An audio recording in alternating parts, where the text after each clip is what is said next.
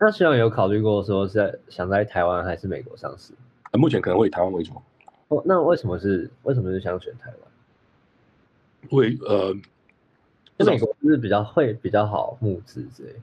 呃，其实也还好，只是说我们有参与一些呃比较比较比较特殊的计划。对，那我觉得可能在短期之内在台湾可能比较单纯一点。那我不想一开始，因为在美国上市的话有呃有有就又又有别的问题这样子，所以我们一开始还是还是想要，但是这个有可能改变哈，这个还是要董事会大家一起讨论。来，目前先先设定就是说，我们先 focus 在。呃，以资本市场部分，先看先看台湾的，先看台湾部分这样子，然后然后呃，但是这可以在呃慢慢调，这个逐渐调，就是准备上是这样做。可是因为这可以很快速的做调整哦，所以这个我觉得这个问题，呃，到底在哪边做，这个我们晚一点再决定就好。但是大大方向是这样。所以像目前是预计说，希望两到三年可以上上柜。是，对。好奇一个点就是说，像觉得像你们这种公司开在台湾。跟比起开在美国有什么优势？比如说可能芯片啊什么的比较方便，比较便宜。长期来说，呃，短期是短期确实是有一些好处啦，就是说我们供应供应链非常完整啊。那美国的好处的话是它的人才更更 solid，它的人力厉害那那群人更厉害这样子。然后那台湾这一块是呃台湾的工程师的视野比较比较少一点，可是这有好这。我觉得我们我们透过董事会去补充补足这一块，啊，我们在董事会尽量去找世界级的董事会进来，啊，所以大家都打破全球战都有一点是全球竞争的经验，那我们去弥补说，呃，在台湾本土工程师上 scope 的不足这样子。哎，那我好奇一个，其实学长有有想象过说，对于公司未来的终极蓝图吗？比如说称霸整个雷达产业之类的。终极蓝图，我觉得我们终极的蓝图是。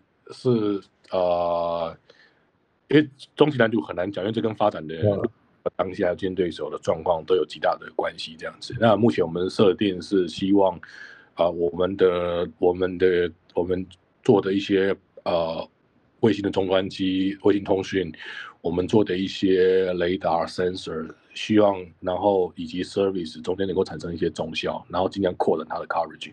大致上整体是这样子。上是是希望把这几个产品，然后做在全球在全把它推到全球全球化的规模上，在不管在地域上的 coverage，或者是在应用上 coverage，都尽量尽量 coverage 越越广越好，而且而且让它彼此之间有中效这样子。那呃，如果如果照学长最终的理想做到这么大的话，那像觉得说那时候的公司的整整体估值啊，什么可能会是多少？哦，这要看我们每个阶段的做的状态这样子。这样讲好了，如果我们是做做单无人机侦测，哦，无人机侦测，然后只做无人机侦测的 data service 等等的，然后跟鸟类这种这样的等级哦，也许就几百亿的规模台币啊。哦，我们可以呃呃呃做做到呃 defense aerospace，它不含 data service 就有千亿了。哦，然后那做硬体的话，那如果是有 data 进来的话，就会破兆，所以大概是大概是这样子的一个太厉害了。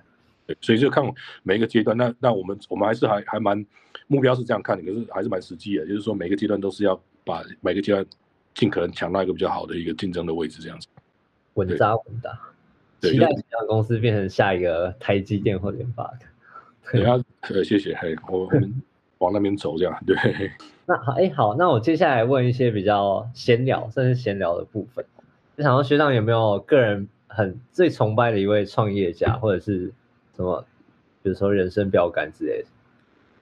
最崇拜的创业家，呃，这个其实一直在改变的，因为最近大家都应该说觉得 Elon Musk 对 过了，对，那呃，我觉得他 Bezos 跟他妈都蛮厉害的，对呀，哦，对。然后呃，他们也都有蛮多值得学的地方，这样对呀，嗯。那觉得像你觉得你有从伊隆马身上借鉴到什么？到你的做事风格上？我觉得他想 business 的方式蛮特别的，就是呃，我觉得呃呃，比如说他在分析，我觉得那个也蛮好的，因为呃，因为他他有一些呃物理的 background，所以我大概可以理解他的想法。那我觉得就是说，呃，有一些事情在讨论它的 feasibility 的时候，就是说不要，我的感觉是不要从商业的呃当下的商业现况去思考，你要从它的你到底你要先排除掉目前的现况，然后直接假设把这些东西重新打掉重来之后，用现有呃已知的技术或者是已知的 knowledge 再重新 design 这个 business 的时候，可能会变怎么样子？然后去反复想每一个值得值得做的产业这样子，然后然后然后几个几个比较大的产业这样子。那我觉得这个这件事情还蛮好的。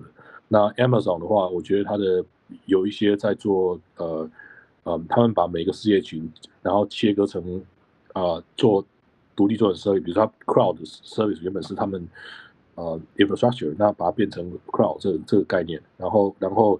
这也是非常非常好的一个一个一个一个一个很大的一个跃进，这样子。那那这这，我觉得这些都是蛮蛮蛮值得学习的这样子。对啊。那我想问一下，说学长好像从学生时代一直就有在接触商业相关的知识。那对于我们这些工程背景的学生，学长有什么建议？说我们可以一要怎么样来提升自己的商业能力，然后而成为说像学长这样技术还有商业能力都兼备的这种人才？我觉得就是，我现在反正呃，商业上没有以前看那么多，现在反正回头过来看蛮多技术的。嗯 呃，我觉得初期的话，可能就是尽量去读，不管是 magazine 或者是 books，然后尽量去读一些商业上的书籍，了解一些案例，大概理解它的脉络，大概知道每件事情是怎么发生，它后面有哪些哪些状。哪一些哪一些机制在互相牵制，或什么哪一些哪一些哪一些 factor 是影响到某些事情会成或不会成的原因，这样子。那我觉得初级呃，我觉得在学生阶段这一块我还花蛮多时间的。对，那时候会那时候就会那么有兴趣？因为觉得大波 y 就是就是以后要开公司赚钱嘛，所以所以哦，所以你你就是得要得要往呃有这种那时候觉得这一块是有点缺的，然后所以就花了。蛮多时间在在在 explore，所以其实那时候比较像是 explore 自己的兴趣啊。那后来，对，那但是因为商业脉络，其实扣掉大致上，你就慢慢有个抓住一个脉络，不管它资本的市场，不管是一般的一些或一般的谈判或一般的什么，其实大概有个脉络，脉络可以可以有一些基本的脉络可以存在啊。可是这 fundamental 的话，会回到产品，所以呃，然后产品要 match 你的实质上的商业状态。哦，然后呃，嗯，所以后来呃，我最近其实公司开完之后，它商业那边我运作蛮多的，可是产呃产品这边其实也花蛮多，花要花蛮多时间那样子。了解。对。那接下来我想问一下，说学长，就是我好奇说，学长一开始的团队是怎么建立的？就是一开始我想象中应该就是可能十来个人，那那些人是怎么组成的？是从可能有一些是从学长实验室来的，有一些是学长以前。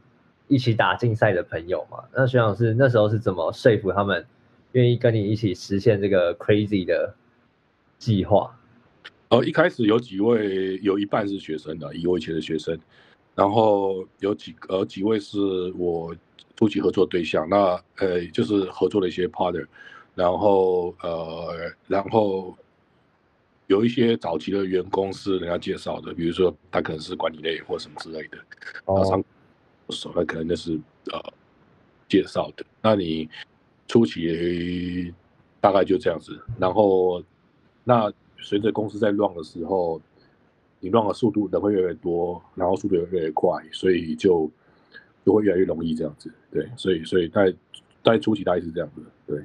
我我想补插问一个问题，就是在学长以前在刚创业起来的时候，有没有一些比较风雨飘摇的时刻？然后就是感觉快要做不下去，或者是有点想放弃的时刻。然后如果有的话，是怎么解决的，或怎么让这些人哎重新心再聚在一起这样子？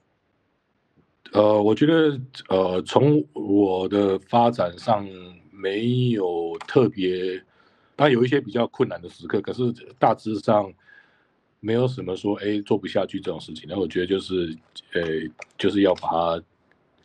这个这个这个 overall 整个整个 industry 是不错的，所以要把它做起来。所以基本上想法就是没有没有没有一开始就没有想说这个东西会 fail，所以哦哇，好厉害哦！所以所以所以所以一开始就是觉得说，哎，我们就是很 flexible 去调整很多很多呃产品啊，各种方这这种这种东西啊，那各方面都可以调整这样子。所以所以就一开始就没有打算说，哎，这东西有让它有任何 fail 机会这样子。对，所以哦，接下来想聊聊，诶，一更轻松一点，就是学长的大学生活。刚刚听学长讲，好像大学生活很多，感觉有很多娱乐的部分。之前好像还有看到说学长组了一个划船队，没有，我划船是校队，它不算娱乐。哦划船校队哦。学长大学有做过什么很很很有趣的事情吗？或者平常没有没有念书的时间，大部分都在做什么？大学就参加头几年在参加校队嘛，对啊，就是花山校队。划船校队。我不知道现在现在可能啊，不知道还没有，但是 anyway，他就是那时候在那时候就觉得，哎，想要想要觉得练一下身体，所以就只是参加校队。